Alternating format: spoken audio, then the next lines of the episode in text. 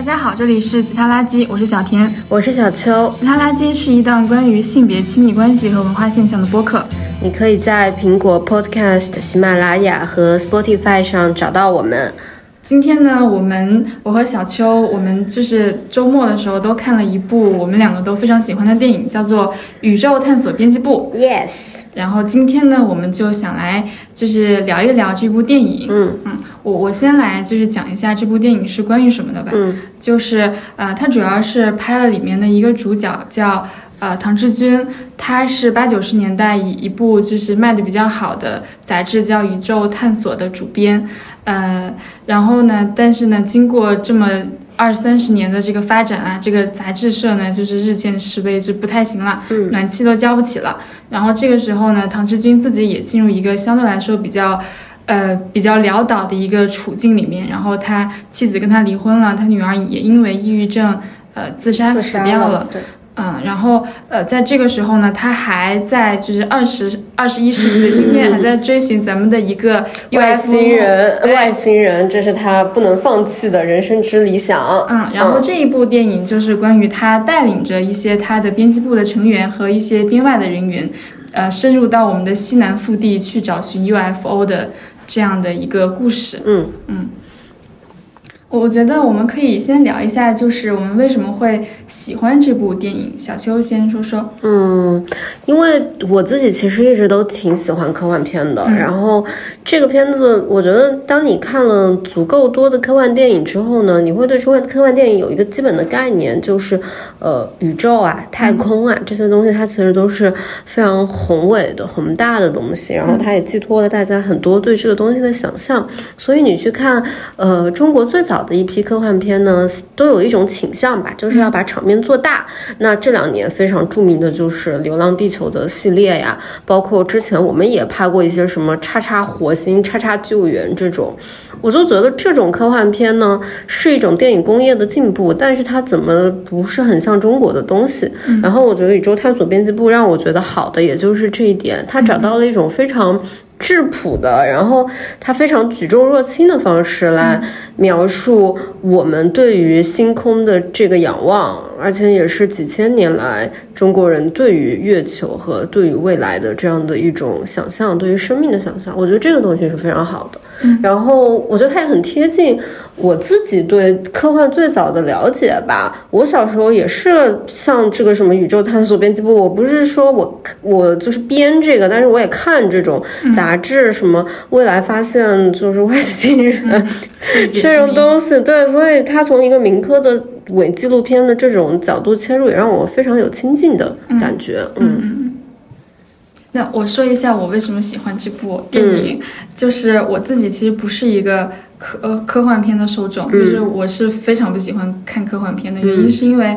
就是我每一次看科幻片的时候，我对照我现在的生活，我都会让我产生一种非常巨大的失落的感觉，嗯，就是是未来是吗？对，我就感觉就是相比未来，现在的生活非常的静态，非常的乏味，然后非常的有一点点平庸的感觉。嗯就是我还我还就是记得我小时候其实也是也是就就是所谓的未解之谜和外星人的受众。嗯就我小时候也会翻，就是这个造访地球，然后那个多少大未解之谜，整本书我都是非常痴迷的把它翻完。嗯但是我记得我跟他脱钩的那个瞬间，嗯就是，呃，小学的时候，我跟一个朋友在马路上走，然后他跟我说，他说你知道吗？现在就是二十一世纪。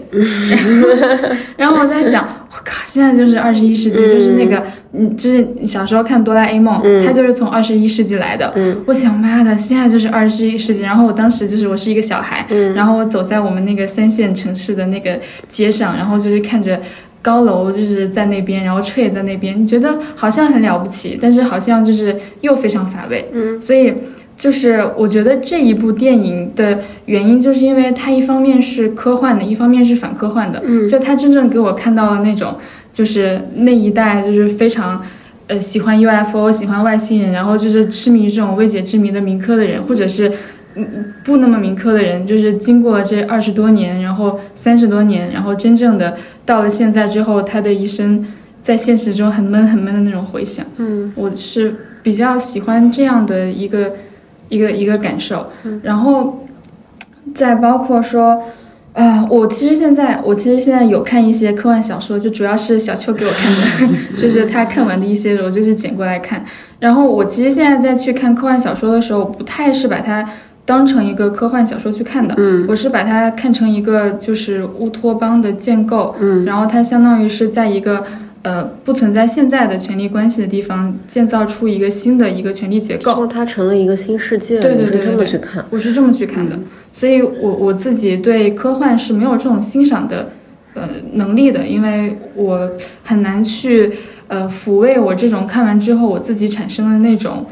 呃失望的感觉。但是这一部，如果大家和我一样是一个不是一个科幻爱好者的话，我觉得这一部是能够满足你想要看科幻，但是又能够。呃，某种程度的和你那种失望进行某一种你也不知道是哪里来的那种互动的感觉的电影的。我我觉得其实，嗯，小田刚刚讲的那个也让我想起来，我为什么喜欢看科幻的东西。嗯其实我对科幻的这个喜爱是近几年才变得非常大的，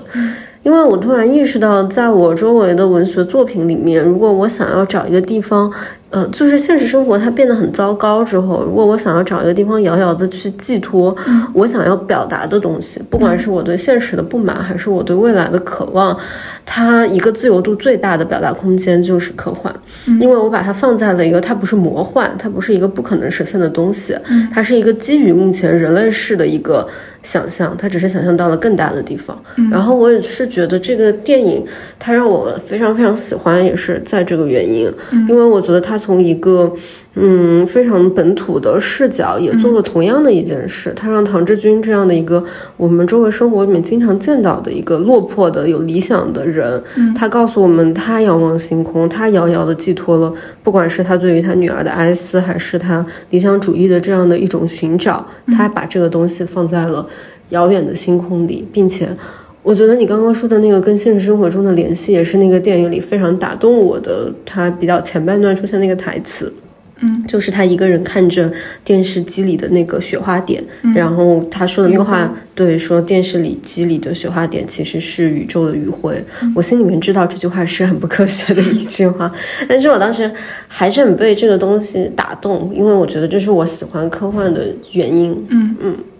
还有一个就是，我觉得这一部之所以好看的原因，是因为就是所有的科幻电影，它所有的那个眼光都是向前看的。嗯，这一点也是让我觉得，呃，我还没有足够的就是理解我现在的这个世界。嗯然后我再往前看的时候，我总是感觉空落落的。但是这一部。呃，它会有很大的这种冲突在里面，一个是以前的视角和未来的视角，然后还有一个就是城市的视角和乡村的视角，还有一种视角甚至是知识分子的视角和相对来说呃比较民科的，还有一个就是甚至是更贴近大地大自然的那一种视角，就是几种视角都在同一个电影里面出现了，而且它是一个软科幻的电影，我就觉得还挺神奇的。而且我有的时候觉得这个电影拍的还挺疯的，就是它有一点那种小小的疯癫感在里面，它就是靠这个疯癫去追求一种理想跟浪漫的东西，但又靠里面这个就是秦彩荣这个角色不断的把这群疯癫的人，让他们不停的摔在地上，不停的摔在地上。我觉得这个小小的推拉还挺有意思的。我我我看那一幕，就是最后他们要呃在某一个节点上，就是其他的取经的人都在那儿不走了，因为被狗咬了嘛，然后就只有那个唐志军他自己一个人走，嗯然后那个呃秦彩荣就在那边跟唐志军喊说说你还不明白吗？我全都明白了。嗯。我觉得这这个我我也特别喜欢，就是、就是他就是这一句话，我觉得他带出来很多的隐感受，藏的信对，而且就是感觉说，好像好像一些人的梦碎了，一些人的梦醒了，但还有一些人就是永远留在那儿了。我当时听那句话的时候，我也很有感触。我觉得，嗯，秦彩荣未必不是跟唐志军是一路人，就是他其实跟唐志军是一路人。他能做这个买天文望远镜这个事情，他未必是为了赚钱，而是我相信他其实也相信这个地球上有别的生命体存在，他是信唐志军的话的，他只是比唐志军更早看到现实的人。嗯嗯，而且我甚至觉得。嗯，我当时看那句话的时候，我其实有一点难受的感觉，因为我的那个难受好像就是我把我自己跟呃秦彩荣这个人物站在了同样的一种视角，我觉得我看到另外的一个人还在拼命追求他的理想，我不认为他是疯癫，就是有点羡慕。对我对我有点羡慕，我觉得他是在对我进行一种公开的处刑，嗯，就是因为我已经放弃了，但这个人还在坚持，嗯嗯。我我们聊完就是我们两个人为什么喜欢这部电影，我们可以就是就是分门别类的聊一下这个里面出现的不同的角色。我们就干脆就盘一盘，就刚刚我们聊秦彩荣，我们就先来盘就是秦彩荣这个人物好了。那我觉得有一个。有一个要不要提一下？就是因为宇宙探索编辑部它的英文译名是嗯，The Journey to the West，对，就是《西游记》是，所以它其实里面的人物的模子是有《西游记》取经的人的模子的，比如说唐志军就是唐僧，嗯，然后孙玉通就是孙悟空，嗯，那你觉得谁是八戒？我觉得肯定是秦彩荣是八戒，我也觉得，因为秦彩荣是那个对对懒嘛，然后他又好笑，然后他又他又像八戒一样，八戒也是嘛，到每个村子里都说我们先搞点东西吃吃，我们先什么杀点什么东西，到哪里都是，不像唐僧到哪里都是要念经。嗯，然后呃沙僧呢？沙僧我觉得有可能是纳日苏吧，因为纳日苏经常背一个大包，我是这么想。东西的，嗯，白龙马就是那个小女孩，应该就是小女孩了。嗯，或者说，我觉得他其实也未必要有那么强对应性吧，因为我觉得唐僧跟孙悟空肯定是对应性的，因为毕竟就是你看那个演职员表，就是咱们这个孙一通老师都演了那个孙悟空哎。哎，其实我 我觉得，我觉得就是那个小女孩是白龙马，也是有对应性的。嗯，就是你想《西游记》的时候，白龙马在收编的时候，他之前就是和孙悟空有一些渊源的，对吧？嗯，是的。嗯。嗯，那是有一点，主要是我觉得小女孩这个角色她比较隐性。对，如果你要这么说，也可以给她对应上是白龙马。嗯嗯，那我们就是那就先从秦彩荣聊。我们就先聊秦彩荣好了。嗯，你你为什么你 你就是我跟小天聊的时候，他说他觉得秦彩荣这个人物特别好，你为什么这么喜欢他？就是我我自己在看的时候，我所有的笑点全部都集中在那个秦彩荣身上，而且我甚至觉得他就是代替我笑的。就是每一次秦彩荣在疯狂笑的时候，我也在电影院疯狂大笑。就是好多幕，就是一个是那个锅盖，他说：“所以你这个是用来接收信号的。”在那边大笑。还有一个就是他们在那边吃饭嘛，吃饭的时候，那个呃陨石猎人嗯进来也在那边吃饭，然后走的时候说：“说唐老师，我晚上结了。”然后 然后秦彩荣也在那边大笑，我觉得。太好笑，太好笑了！他为什么这么好笑啊？嗯，我不知道哎，我觉得是那个演员演的很好的吧。那个演员叫艾莉亚，就是我知道他是个资深演员，但是我从来没有在这个片子里，我真的觉得是看到他就是大放异彩，就是他很像。哎，他他特别像我的亲戚啊，就是像以前我生活里面出现那种什么大姨、大大姑那种角色，对吧？你就觉得他特别的亲切吧？嗯，就是你觉得，就是说你生活里面就是会有这种人，每当你在进行一些飘忽的东西的时候，他就不断的把你拽下来，嗯，对吧？我觉得他之所以好笑，是因为就其他人都在发疯，然后他扮演一种非常 practical 的存在，对他是个吐槽的角色，像一个像一个慢才，他就是那个不断。把你拽下来，不断把你拽下来的那个人，就是就是这些，呃，这些就是这些人的疯啊，在前面的那个，就是在这些东西都没有实现的时候，那个疯是真疯，嗯，就是观众在看的时候也觉得这些人真的就是潦倒的人，如果疯，就是他太疯了；如果成功的人疯，就觉得这个是天才，嗯。但唐志军明显是潦倒的疯嘛，然后在这种疯的状态里面，然后这个这个秦彩荣在里面的笑声，就是代表了一种比较。比较切实的，就是我觉得可能有的时候呢，你作为观众，你想笑的时候，你多少觉得有点愧疚，人都那么惨了，但是有陈彩荣替你把这个话说出来，你就觉得你笑得非常的放松。嗯嗯，我而且我觉得，嗯，对啊，陈彩荣这个人物真的很好哎，就是我时不时的。就觉得，如果你生活里有这样的一个人的话，你会觉得挺开心的。嗯，而且我我看前面的时候，就是唐志军他不是带上那个旧日的这个宇航服，然后被卡住了吗？秦彩荣他是非常着急的，说切开切开，快点切开，就是整个编辑部就他最着急。嗯，毕竟他超爱嘛，我觉得他 超爱，我觉得他超爱。我记得当时我看完那个电影出来之后，我朋友就问我，他说我真的很不能理解，为什么秦彩荣不走呢？嗯，就是唐志军这么废，对吧？然后那个又就是穷困潦倒，又没有钱做个主编，什么拉赞助啊，所有的一切实际的事情都要 秦彩荣做，为什么？对我当时就觉得他超爱。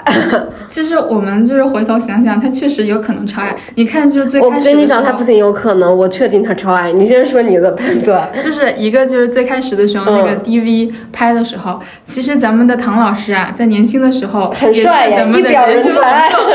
一表人才。而且咱们的这个这个宇宙探索这个编这这个杂志，其实它是有原型的，它叫《飞碟探索》嘛。嗯。它当时的销量确实是又超过读者，又超过知音，就是咱们的。秦老师没有瞎说，所以那个时候咱们的唐老师作为一个就是呃全国销量杂志最好的这个里面的这个主编，接受电视台的采访，对，而且长得也算是一表人才，秦老师怎么能不爱呢？嗯，头头是道，是啊。而且还买得起羽绒服，那 感觉各方面的硬件条件都还是不错的。然后还有一个就是我刚刚讲到他超紧张嘛，因为他超爱，还有一个就是我在里面非常确定的那一点。就是不说他把这个宇航服都卖了，陪他去发疯。还有一点就是最后他他为什么生气，是因为咱们的唐老师就是看到。咱们的秦老师受伤了，他说算工伤，嗯，然后金海荣生气了，他说我去你这点钱吗？是那个我真超气人，就他打这个打的，震惊！我觉得真的太好笑了。我觉得他就是在就是非常非常生气，就是我为你做，老娘为你做了这么多，你以为我你对我算工伤？你以为我是为了钱吗？跟你跑到这个犄角旮旯里陪你继续探寻外星人的梦想？是，嗯。然后还有一个就是在片尾的时候，你有注意到吗？就他那个。加加湿器的加湿器已经在唐志军家里了，我觉得那个就是一个非常确认的吧。我觉得导演其实也是说这个两个人是官配。嗯，但是我当时还有一个觉得很那个的点，其实是他最早就是秦彩荣在眼镜店里面，嗯，他就是讲他在他自己开的眼镜里面讲唐志军的故事的时候，我觉得那一段。也是，我好喜欢。嗯，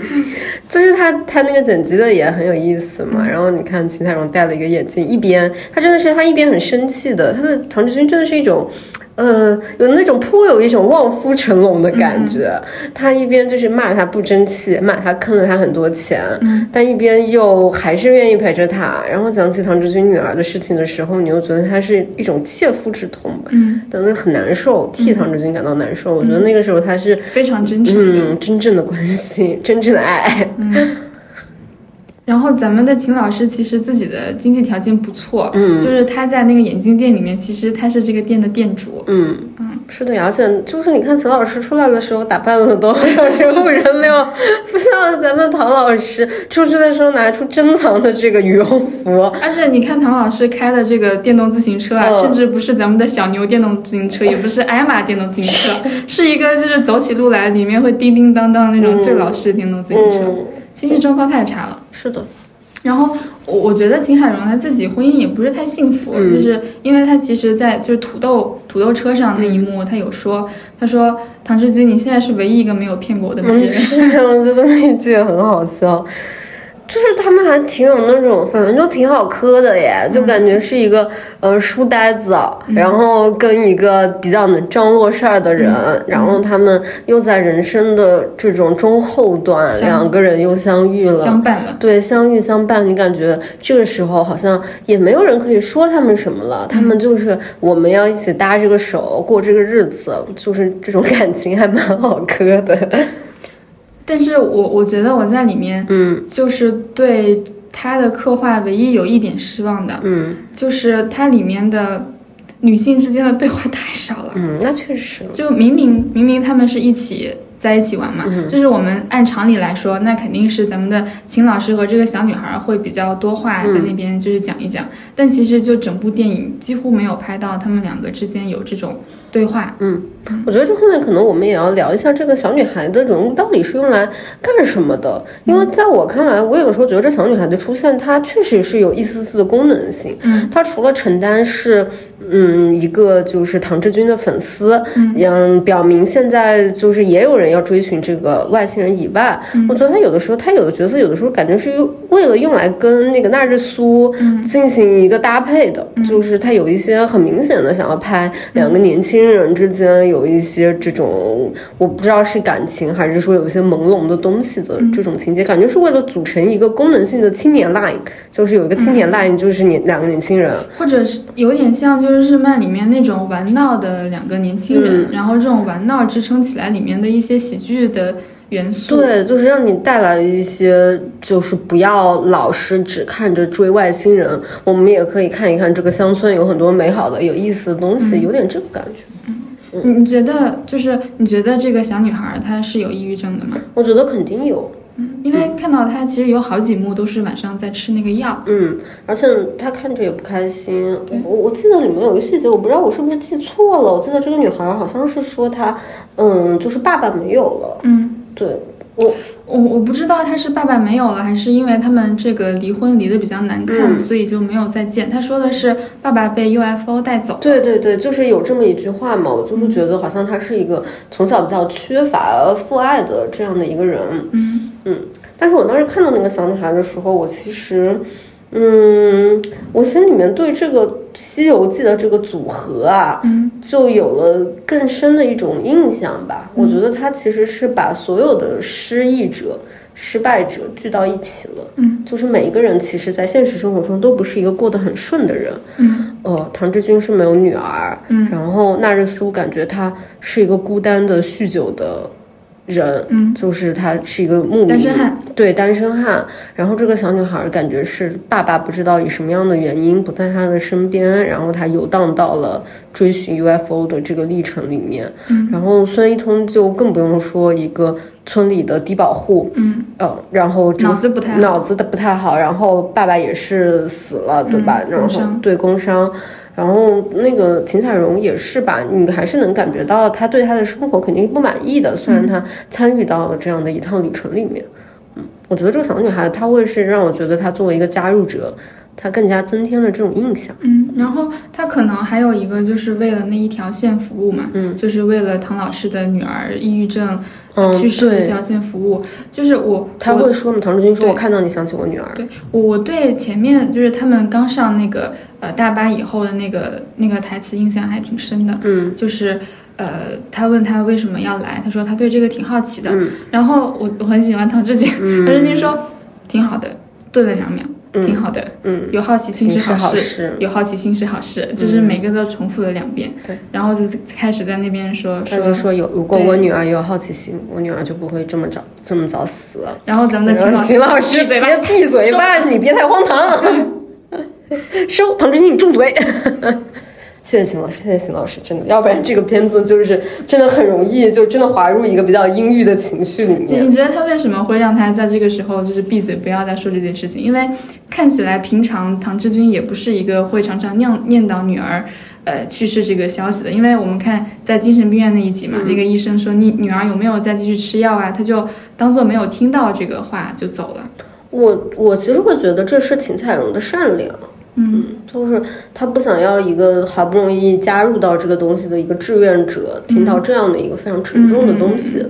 我觉得是，就是相当于他志愿者那个时候还是一个外来人，还可以保持一定程度的体面吧。嗯，他还是希望是，他是会认为这个真的是开开心心的，我们要去寻求外星生命的，他不想要那么沉重。嗯，而且我我觉得可能我我们都会很喜欢秦彩荣这个角色，也是因为这样。我觉得他非常代表我们生活里面真的会遇到的那一种很善良的中年女性对的样子。分寸，对她很有分寸，她要体面，她很会。呃，照顾这个场子上面的所有人，他热心肠，嗯，然后他勤快能干，会做事，他总是面面俱到，嗯，照顾所有人，就是就是他就是给你一种这样的感觉，嗯。那我们为什么要说他是八戒呢？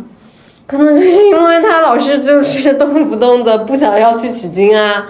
我觉得，我觉得他他是那种。呃，就是行动上的巨人，语言上的矮子，对我，而且他他真是最真实的人吧？就是非常非常就是刀子嘴豆腐心的。对，你说你跑到那个什么深山老林里面去呢？他就是那个第一个坐在那里，不找了，不找了，我不找了。然后看到那个什么拿出那个什么宇宙功德箱，就是第一个拽着刀，这不许给钱，不许给钱。他就是时时刻刻是这样的一个人吧？嗯，是一个守护者，我觉得是一个。INFJ 或者 ENFJ，是的，是的，而且而且秦老师也是这个里面的外交小能手。你看他能啊，就是第一次先拉那个什么阿波罗赞助，拉完之后又把郭帆的流浪的球拉来，流浪的球。对，咱们唐老师要什么，秦老师就给要就给找什么，这真的真的是很能干，很厉害。嗯。那我们就是已经聊完了秦老师和这个小女孩，嗯，我们下一个聊一聊咱们的小女孩的官配，嗯，那日苏，那日苏，嗯，你说说你对那日苏的看法？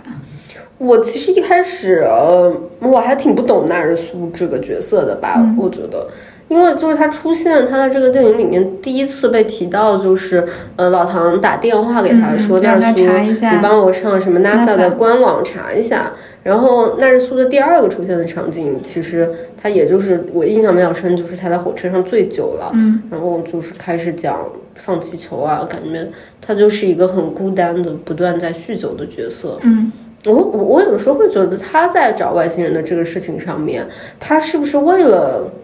嗯，把自己的生命有一个锚点。我我对纳日苏这个角色，我会有这个感觉，因为他给了我一种非常孤单的，然后又不停的喝酒，然后又感觉就是非常空荡的这样的一个人。然后他对于外星人的这个执着，感觉跟老唐对外星人的执着不太一样。嗯，老唐感觉他是就是深陷在嗯这个里面，呃，就是非常相信他自己那一套。但纳日苏感觉他也是一个掌握了现代科学知识的人，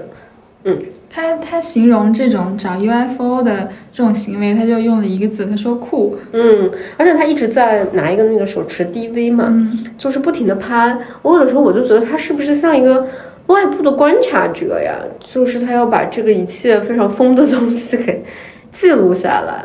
我我觉得就是他在里面的性格比较像一个就是当下主义者，嗯，就是他要及时的享乐，咱们酒是要现在喝，就是要现在就是什么宇宙羞羞的感觉，喝酒都能体会到那种比宇宙飞船还快，嗯，然后包括说他其实，在内蒙老家就是。就是在气象局那个工作应该是比较稳定的，就是放气球嘛。嗯。然后他辞了那个气球，来到北京，就是跟着咱们的不着调的唐老师做什么 UFO 探索。就是他就是觉得我当时要做这件事情，我觉得这件事情好玩，他就去做了。嗯。所以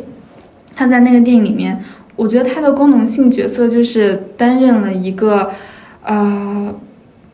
一个触发器和引发器，就是包括我比较喜欢那段，就是他看到那个熊猫着火了，他说是我醉了还是真的着火了，然后他就一脚把那个熊猫踢进了帐篷里面，就是感觉只有他能做这件事情，其他几个人把这个熊猫踢进去都不太对。嗯但我觉得那个那个那个场景其实是让我更加确认那个小女孩有抑郁症。对她把柴火又加进去了，因为这个正常人的反应是晴姐的反应，嗯、就是妈怎么逼的赶紧救火呀，操，对吧？然后就是不正常的反应，其实就是那个小女孩的反应。但但你看到小女孩说说没关系，这样火更大了，有没有一种很释然的感觉？嗯，我没有哎，我当时其实就是心里面咯噔一下，就是就是挺难受，感觉被扯了一下的。那个感觉，然后，然后我觉得后来他这个情景被消解掉了，因为大家都开始往这个里面丢东西，让这个火越烧越大。但那个小女孩第一下的那个样子，我真的就是挺难受的。嗯我我的话，我觉得这一幕给了我一种很解放的狂欢的感觉，很自由。对，就是说咱到这儿，咱就是什么都不要了。嗯，就是之前大家还在惦记这个钱啊，花完了，这个时间也过去这么久，这个到底到哪儿了？然后到这一幕的时候，其实他把行李烧掉了，也把很多东西都烧掉了。或者是我觉得那个时候他还给我另外一个感觉，就是我觉得这个电影从那一刻开始摁下了加速键，嗯，就是他一下子进入了一场真正的公路狂欢，嗯嗯，他变得越来越越速度，他的整个影片的速度也变快了，他开始一路向前，真的是狂飙。我觉得他之前只是蜀道难，我们在行军，环环绕绕。从那一刻开始，这个电影里很多东西它都进入了一种超现实的东西。前面是。是有一种很强烈的那种民科的不确定性的，到后面的那个不确定性就真正的变成了某种科幻的不确定性。对你不知道他是在发梦，还是在中毒，还是在幻想，因为我觉得他。烧完了之后，他很快就进入到了孙一通的消失。嗯，然后再一次见到孙一通的时候，那孙一通就是不知道怎么的到了那样的一个地方。嗯，就一下子从那场火开始，大家好像断掉了后路。嗯，也就只能往前了。嗯，我们聊完了这个那日苏。嗯，我们再往下聊聊谁？那就是必须得聊老唐了，老唐。还有孙一通嘞。还有孙一通，先聊谁啊？先聊孙一通吧。那我们先聊孙一通。这个这个顶头顶铁锅的男人，孙一通，孙一通就是，大家说他像顾城和那个，嗯，就是还有点像拉红桑，就两个人的脸就是碰撞到一起，然后加上那个锅盖，就是顾城那个帽子嘛。主要是我觉得主要是那个锅盖，我知道那个锅盖其实。就是你从比较严格的意义上来讲，它肯定是那八十年代的那个气功热，因为这个照片跟那个八十年代气功的照片几乎是一模一样的。我我还看到一个解释，就是那个呃孔大山他在接受日本媒体的采访的时候，他说你可以把这个锅盖当做是紧箍咒，然后那个骨头就是金箍棒。嗯，那就是更像孙悟空。对，嗯，反正我听那一场映后的那个导演，他有自己说他。是孙一通说，他说导演像着了魔一样的想要找一口真正的锅，就是对这个锅特别的在意。其他人说，除了你们两个人，真的没有人在意这个锅。对呀，嗯，是吧？我觉得可能他们的每一个理解都是对的。嗯，你有没有觉得，就是咱们的这个孙一通，他的整个随着这个故事的发展，他变得越来越聪明。嗯，就是我我刚开始会觉得他有点。uncapable，就是好多事情他都无法做，但是到后面发现他其实是能够正常的履行一些社会功能的，甚至是有一些就是超越凡人的。我觉得他是后面就有那个异能啊，嗯，对吧？就是他那个一会儿消失啦，一会儿出现啦，嗯，然后可以一个人在一个无人区就活下来啊，就是各种各样的东西，我觉得他都挺像是一个。异能人，嗯，然后他在里面有很多，就是读了很多诗，让人觉得有点像毕赣的电影。我其实倒不觉得这个像，我觉得可能就是西南，就是想要插入一些一些东西吧，就是给他一种朦胧的感觉。我那场的映后倒是有人问说什么，觉得这个人长得又像顾城，又念了这么多诗，是不是在致敬八十年代朦胧诗的这样的一个概念？那导演其实回答的就挺简单，他说是因为他刚开始写这个本子的时候，他去找孙一通去写嘛，就孙一通也是个片子的编剧，然后孙一通就对他说：“我刚写了几首诗给你念一念。”嗯，所以他就记得这个时候，他觉得孙一通当时的那个要演的那个人物好像也是这样的一个人物。嗯，我写了几首诗给你念一念。你你在影院里面听人念诗是什么感觉？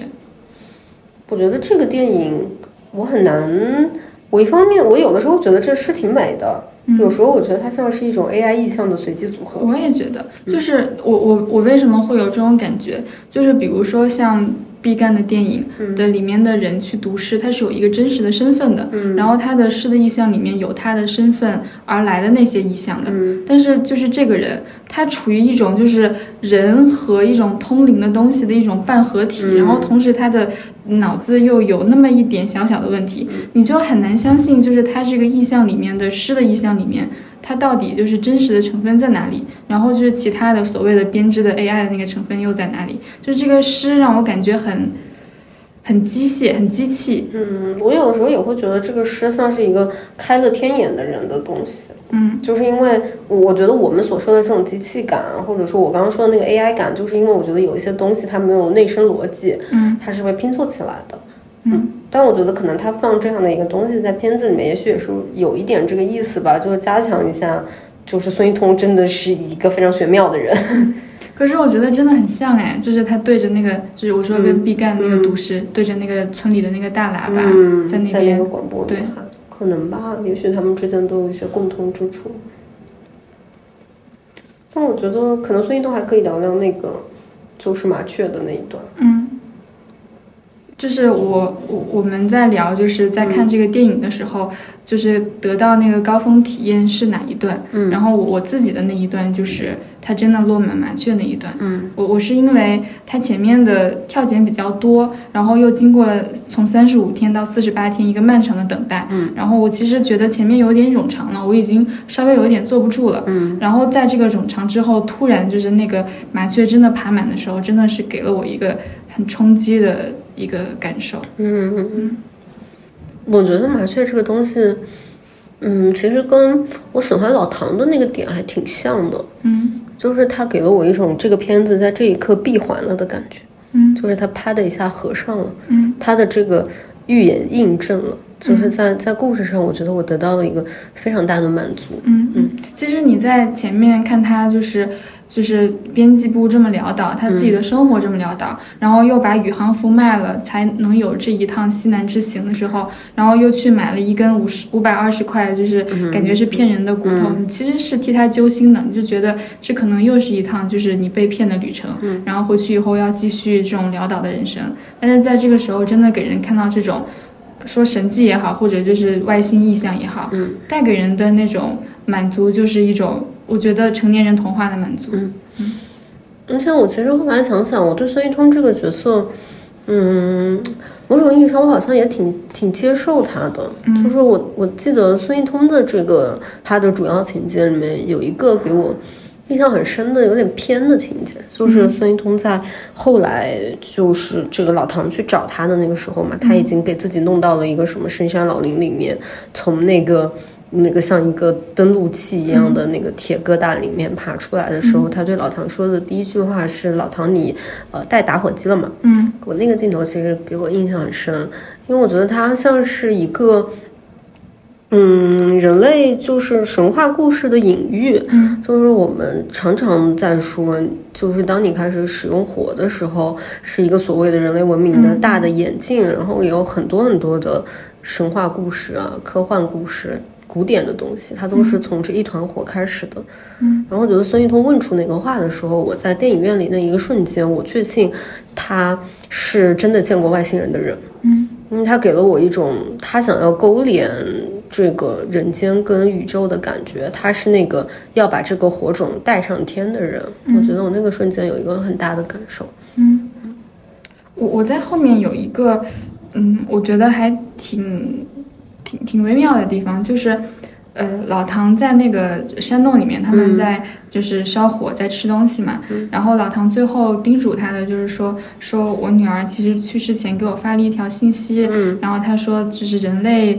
的意义到底是什么？然后他就就是跟这个孙一通说，那如果你见到外星人，能不能帮我去问一下？就是普通人听到就是类似的。一个父亲说他女儿自杀了，然后说发给他最后一条信息里面的内容，普通人很难不被这个情节给 touch 到，就可能会非常严重的跟他共情，然后就是讲一些七七八八的。但是孙一通在那一刻其实是觉得这是一个非常普通的信息，就像问呃外星人你穿什么样的衣服或者什么样，他就觉得这不是一个特别的信息，是的，他就觉得人生意义和其他的吃喝穿这些用度都是。同样的一个维度的命题，可能我觉得这个东西也是之前我说，嗯，我觉得他这个片子拍特别举重若轻的原因，因为我觉得他其实是在讲非常沉重的东西嘛，讲宇宙跟人，讲人为什么要活着，讲我们为什么要存在，但是他用的这些方式，他都他都过于的。质朴，甚至于说简陋了。他让一个脑袋上带着一个铁锅、疯疯癫癫的人告诉你人世间、宇宙存在的意义；他让一个落魄的要死的、破破烂烂的中年男人告诉你什么叫做追求理想。嗯嗯，他也就是让这个，嗯，你生活里面最熟悉的那个大姐彩荣这样的一个角色。告诉你什么叫做你人在仰望天空的时候，你也得好好吃饭、好好睡觉、好好活着。嗯，我就觉得这个东西，它有的时候让我觉得他用一个很复杂的，他在讲很复杂的事，但他用特别简单的东西，很直给的告诉你，这个也让我觉得这片子很好。嗯嗯嗯，那关于这个孙一通，我们就聊到这儿。对，差不多。我们在这里聊聊老唐重重要角色。老唐，你对他的感觉是什么？我我很喜欢老唐的，就是，嗯嗯，我觉得我好像，嗯，前面就是刚开始的时候，我觉得老唐其实挺亲切的，嗯，他很像是那种那种失意的人，然后你对失意的人，你会你会有一种。嗯，想要看他接下来会怎么样的这样的一种期待吧。嗯，然后你就看老唐这个人一路往下跌，一路往上跌，我就不断的认为老唐他特别特别特别的像唐吉诃德。嗯嗯，我对他有那种很强烈的代入感。嗯，他在我心里，他一开始是个破破烂烂的人，但是当他开始寻找外星人，他开始说，呃，我们就是成立，就是他不是在编辑部发表一个讲话嘛，说我们当年成立这个编辑部不是为了什么什么，而是为了真正的就是去寻找这个宇宙的起源，就是甚至于说都要哭了的那个时候，我觉得我对他有特别特别有那种落魄知识分子的。这种共情吧，我就是那一瞬间，我就很希望他能成功。嗯，然后这个片子又不断的让他失败嘛，他又很荒唐的去什么给钱啊，被人骗呐、然后弄到一个山村里面，又又不断的出现那种。非常迂腐的那种行为，就是 like 他跟彩荣的经典对话。彩荣问他：“老唐，你摸摸这暖气片还热吗？”这个唐志军现阶段不热，就是就是他特特别有那种我熟悉的那种迂腐又穷酸的东西。你觉得他在吃那个面的时候，他说呃，人只需要对对对，但但又很可爱了，他就是他又不招人讨厌，嗯对。然后我觉得我非常，他让我唤醒我心里面的那个唐吉诃德的那个瞬间的时候，就是这个片子我最最喜欢的一个情节，就是老唐在那个呃大山里面突然遇上了那个呃嘴叼胡萝卜的那个毛驴，就我觉得那个瞬间，嗯、对我来说，它就像是。嗯，唐吉诃德遇上了他一生忠诚的仆人桑丘的感觉。这个故事在那个瞬间它闭环了，啊、他告诉我，老唐不是失败的，嗯，老唐在那个瞬间他的人生圆满了。然后我看见老唐看到那个驴，他笨拙的想要骑上那个驴，征服那个驴，然后他又用了那个胡萝卜去勾引那个驴，然后最后终于成功的坐在上面，然后驾着它往前走的那个瞬间，我就觉得我在就是电影院都要流眼泪了。嗯，我就是又感受到那种。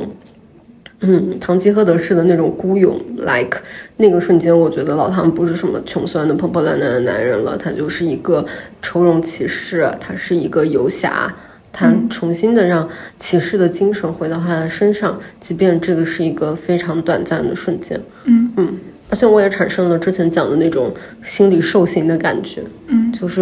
我就是非常开心看到一个嗯倒霉的理想主义者，他在一瞬间得到了满足，但同时我心里受刑的东西就是我知道我早已经不是。嗯，真的是那种感觉，我特别喜欢他。我我觉得我喜欢他的原因是，呃，就是我觉得他符合定义上的那种好人，嗯就是我觉得他是一个好人。他是真正的中国好人。就是我，我那个我看了一下史蒂芬，他在二零年的时候，呃，去拍了一个呃事情，就是就是追 UFO 的人，然后这个这个人呢，就是叫刘老师，然后刘老师。他也是和咱们的唐老师一样，也是就是当年 UFO 最热的时候的那一那一批人，就是首先在什么什么什么 UFO 的什么机构里面，然后再担任什么，就是类似于这种讲师出来的。嗯在前几年可能还赚很多钱，就九十年代一直到零零年左右都还赚钱，到后面的咱们的这个天文科普确实做的不错啊，大家都不太信了，所以他后面确实也不怎么赚钱了。然后不怎么赚钱，这个里面就会分化出两条道路，一条就是唐老师这个非常失魂落魄的道路，但是他还在继续的，真的他是真的信，嗯，然后再继续的追追寻他的那种余晖的一样的东西。但是另外的这些爱好者，嗯，会进入另外的一个模式里面。然后施里芬去拍的这个人，就是他为什么能够拍到，是因为这个人组织了一个大连的。到大连的一个农家乐游，然后每人收费八九九，是吧？去看外星人。每人收费八九九，然后咱们的刘老师就开始召唤飞碟，嗯说就是可以看到飞碟，啊，然后在这个时候，七个人就是叫了四菜一汤，差点饿死。然后，然后两个人住一个标间，把施里芬安排和一个大姐居住，就是极力的压压低咱们的经费，然后让他能够赚一点钱。然后最后他是怎么召唤 UFO 呢？就是呃，他在那个晚上的空地上，朝四面就是东西南北分别鞠三个大躬，做法，然后再用咱们的香烟敬一敬，然后再用激光笔和镜子一照，就是施里芬说说这是这是低维生物对。高维生物的一个鞠躬，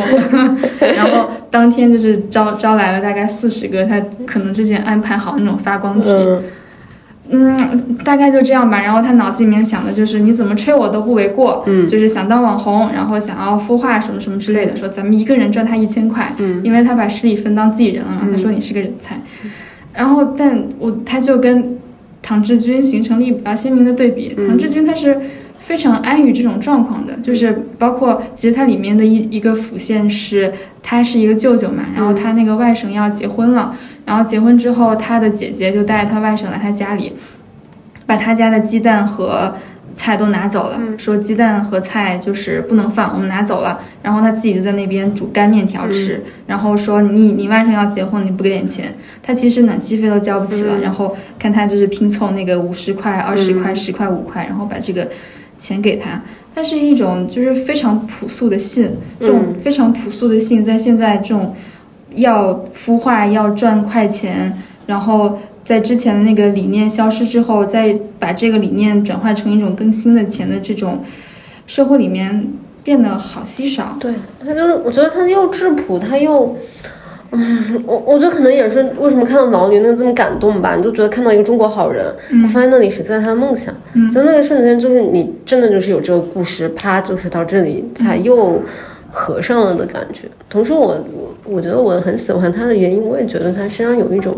那种西西弗斯一样的那种那种坚持吧，我觉得唐志军心里面他未必觉得他这一生可以有那么一个追到外星人的瞬间，他是做好了一直失败的准备的，就是因为像他们找到这个孙一通之后，不是在那个大巴上，秦彩荣就特别高兴的跟他说：“哎呀，这次真的捞到真的了，怎么样？对，让你给碰着了。”这个时候唐志军反而是犹豫的，他反而是不敢相信这个事情是真的，他是真的在求真，对，他是说他那个时候。他就突然科学精神了，他不敢相信他这一生的运气会那么好，这一次真的让他找到外星人。嗯嗯，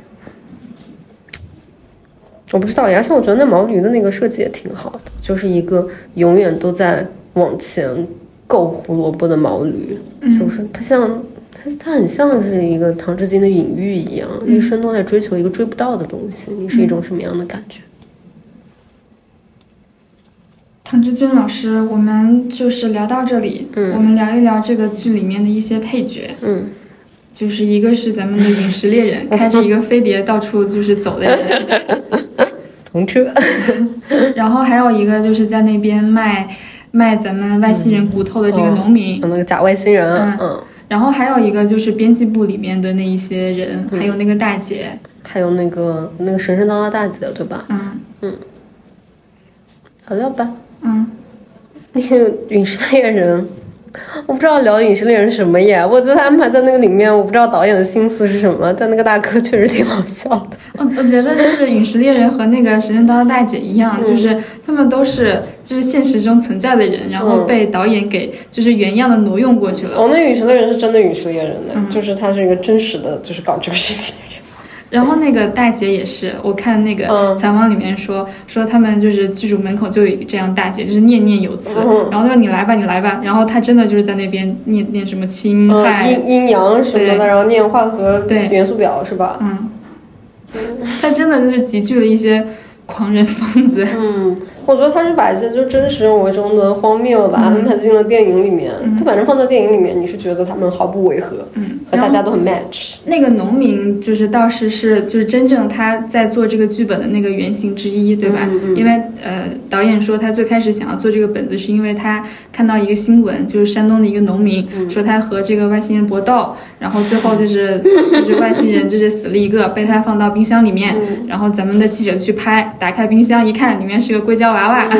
然后这个农民其实就是扮演了一个这样的一个角色吧。但是我觉得还挺有意思，就是他的这个设想，他最后并没有让这个东西作为这个故事的开头，嗯还是他把它作为了一个一个遭遇吧，嗯，就是关于这个农民。而且就是，嗯，你在看他卖他这个骨头的时候，你就知道这是应该是一个骗局，是一个假的东西，你很难免不和秦海龙一样那样去想。嗯。但是唐老师就被打动，就是真的掏了这个钱去 买了这个骨头，然后你后面看到这个骨头真的就是一节一节的生长起来了，你就觉得嗯很美好耶，嗯。还不错哎，嗯，还有哪些配角可以聊聊吗？嗯，精神。哎，我觉得还有一个，它里面有一些有有一些屡次出现的要素，就是，呃，就是在路边扮孙悟空、猪八戒的那些人，嗯，那个孙悟空就是孙一通扮的，嗯，我觉得就是就是他演职人员上有写，他他出现了好几次，一个是在精神病院里面，嗯。还有一幕就是一闪而过，就有点像之前。呃，他叫麦德舵还是叫什么？那个博主就总是用那个古典乐配一些网络素材的就是剪那种辑。街上的孙悟空对对对，然后那个镜头是那个孙悟空蹲在那个石墩上那边抽烟，对，吐了一圈烟。嗯，那个孙悟空就是孙一通演的。嗯，采访的时候还说什么？孙一通说他那天抽电子烟抽的头都要晕过去了，一直让他在那里抽，一直拍。但是电子烟的烟确实是最大的。我觉得那些可能就是他也是很想要呼应一下嗯西游的主题吧，因为我觉得《西游记》确实，你某种意义上你可以说《西游记》是中国最早最古典的公路片了，嗯就是讲一个取经的故事，永恒在路上。嗯嗯，他们又又用方言嘛，又用蜀道难，嗯，就又用这些东西。所以这片子的那个什么英文翻译确实是挺有意思。是的。嗯嗯，那么就是还有其他好像没有了，差不多就是这些。他主要角色就是这些人了。嗯，其实要不然就是还有一个呢，就是一个永远被提到但没有真正被说明的角色，女儿对，就是唐老师的女儿。嗯，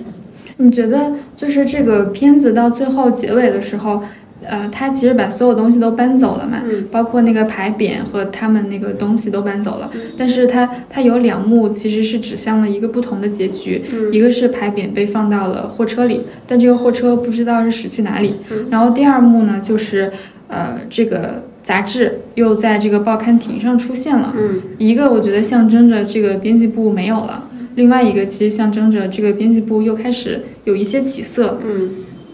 我觉得都有可能吧，说不定就是隐喻一个咱们新媒体时代，他们又赚到钱了。你想想，在当下，就是他们写这个故事很好卖点呢，嗯就是都是一些猎奇之怪，嗯，会有人点的。嗯嗯那我们就已经把这个角色聊完了，嗯，然后我们可以聊一下，聊一下，就是我们夸了他这么久，我们可以说一下，这个片子也有一些缺憾，对，就我们我们其实都有一些不喜欢。嗯我觉得就是我不喜欢的，其实就是这个故事的结尾。嗯其实我不喜欢的原因其实很简单，我很希望这个故事它停留在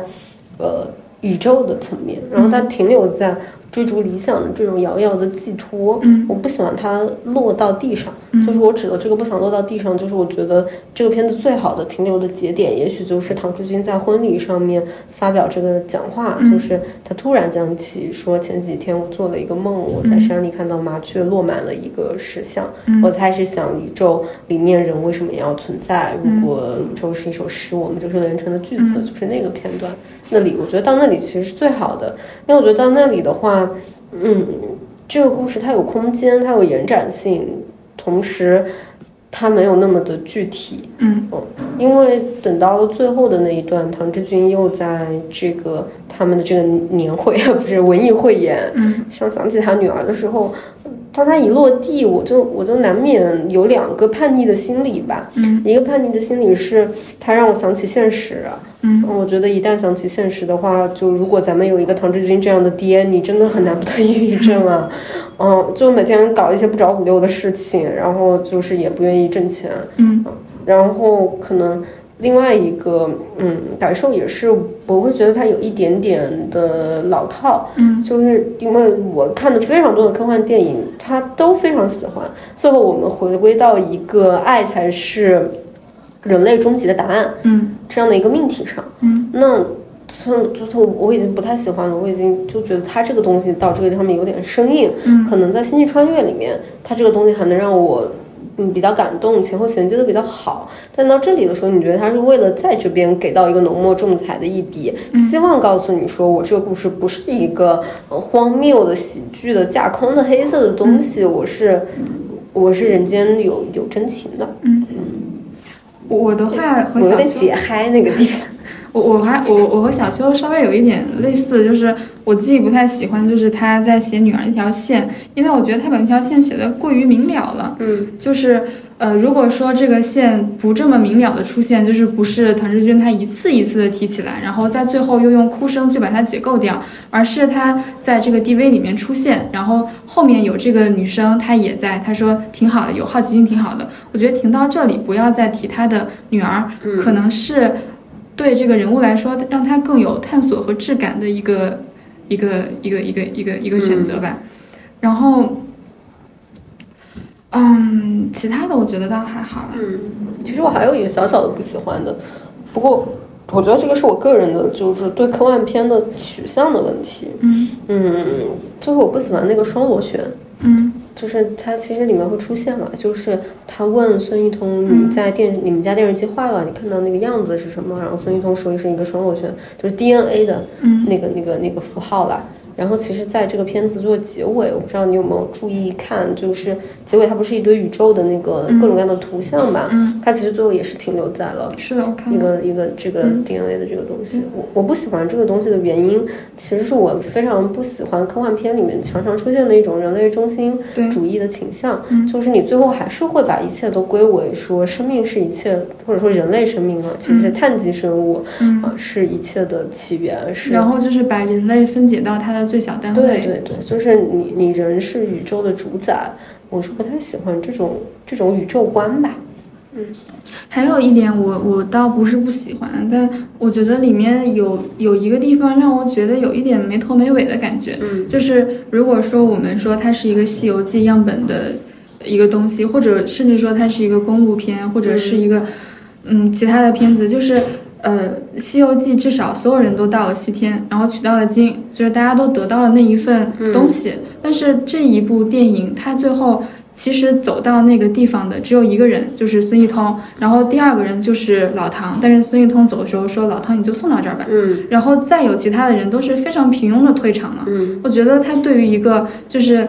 有点草草结束。对，如果看日漫的人有那种团队魂的话，就是看到这里会觉得也有点解嗨。嗯就是为什么就大家一起走上了这个路，在那边。走的那么辛苦，然后等了四十八天，然后好不容易走到这儿，然后一路上都非常狼狈，但最后看到这个意象的只有你一个人。嗯，而且我觉得他可能，他最后对那些其他人终局的交代，可能就是在那个那个文艺汇演上吧。嗯就是他也有拍到这几个人嘛，嗯，就是你感觉到那个小孩小女孩儿好像就是没有那么阴郁开心了一点。对，然后纳日苏好像也是，就是就是有一种他们好像都比以前要稍好一些的感觉。反正就是咱们这个意象一出现，大家都变好了。但是我觉得，嗯，没什么说服力，就是。对，确实没什么说服力。你不太能理解为什么这个小女孩走了一趟这样的太空漫游之旅，寻找外星之旅之后，她就突然从那个抑郁的状态里面抽出来了。嗯，我我们代入的话，其实就是比如说。我去参加了一个长途旅行，然后这个长途旅行，我确实是看到了一点了不得的乡土的东西，或者是超自然的东西。但是呢，这个长途旅行没有到一半，因为另外一个人比较坚持要继续走，我觉得比较危险，我就回家了。我会因为这个变得更加开心吗？但我倒挺理解彩荣的开心的，我觉得彩荣有一种 爱到了，对爱到了，咱们老唐头啊，终于愿意回归现实了。这个外星人之旅啊，老唐你就到这儿了，接下来你跟我好好过日子。我觉得彩荣是颇有一种高兴的。我觉得等到老唐真的是赚很大哎，嗯就是娶到一个老板娘哎。对啊，我觉得可能真的就是彩荣的彩荣的快乐是真正的快乐。而且你看，就是老唐他的家里面，就是反复拍他的家里，他家里是极其破败的，嗯。就不说那个还飘雪花的电视机，就是看其他的地方都保持着一种就是八十年代刚刚有那个婚房的时候、嗯。能够有到的最基础的那些家具。对，然后他那个喜字还在那边褪着色，嗯。可能是褪了一些三十年的余晖的色。对啊，哎呀，嗯，anyway，对彩荣还是很好。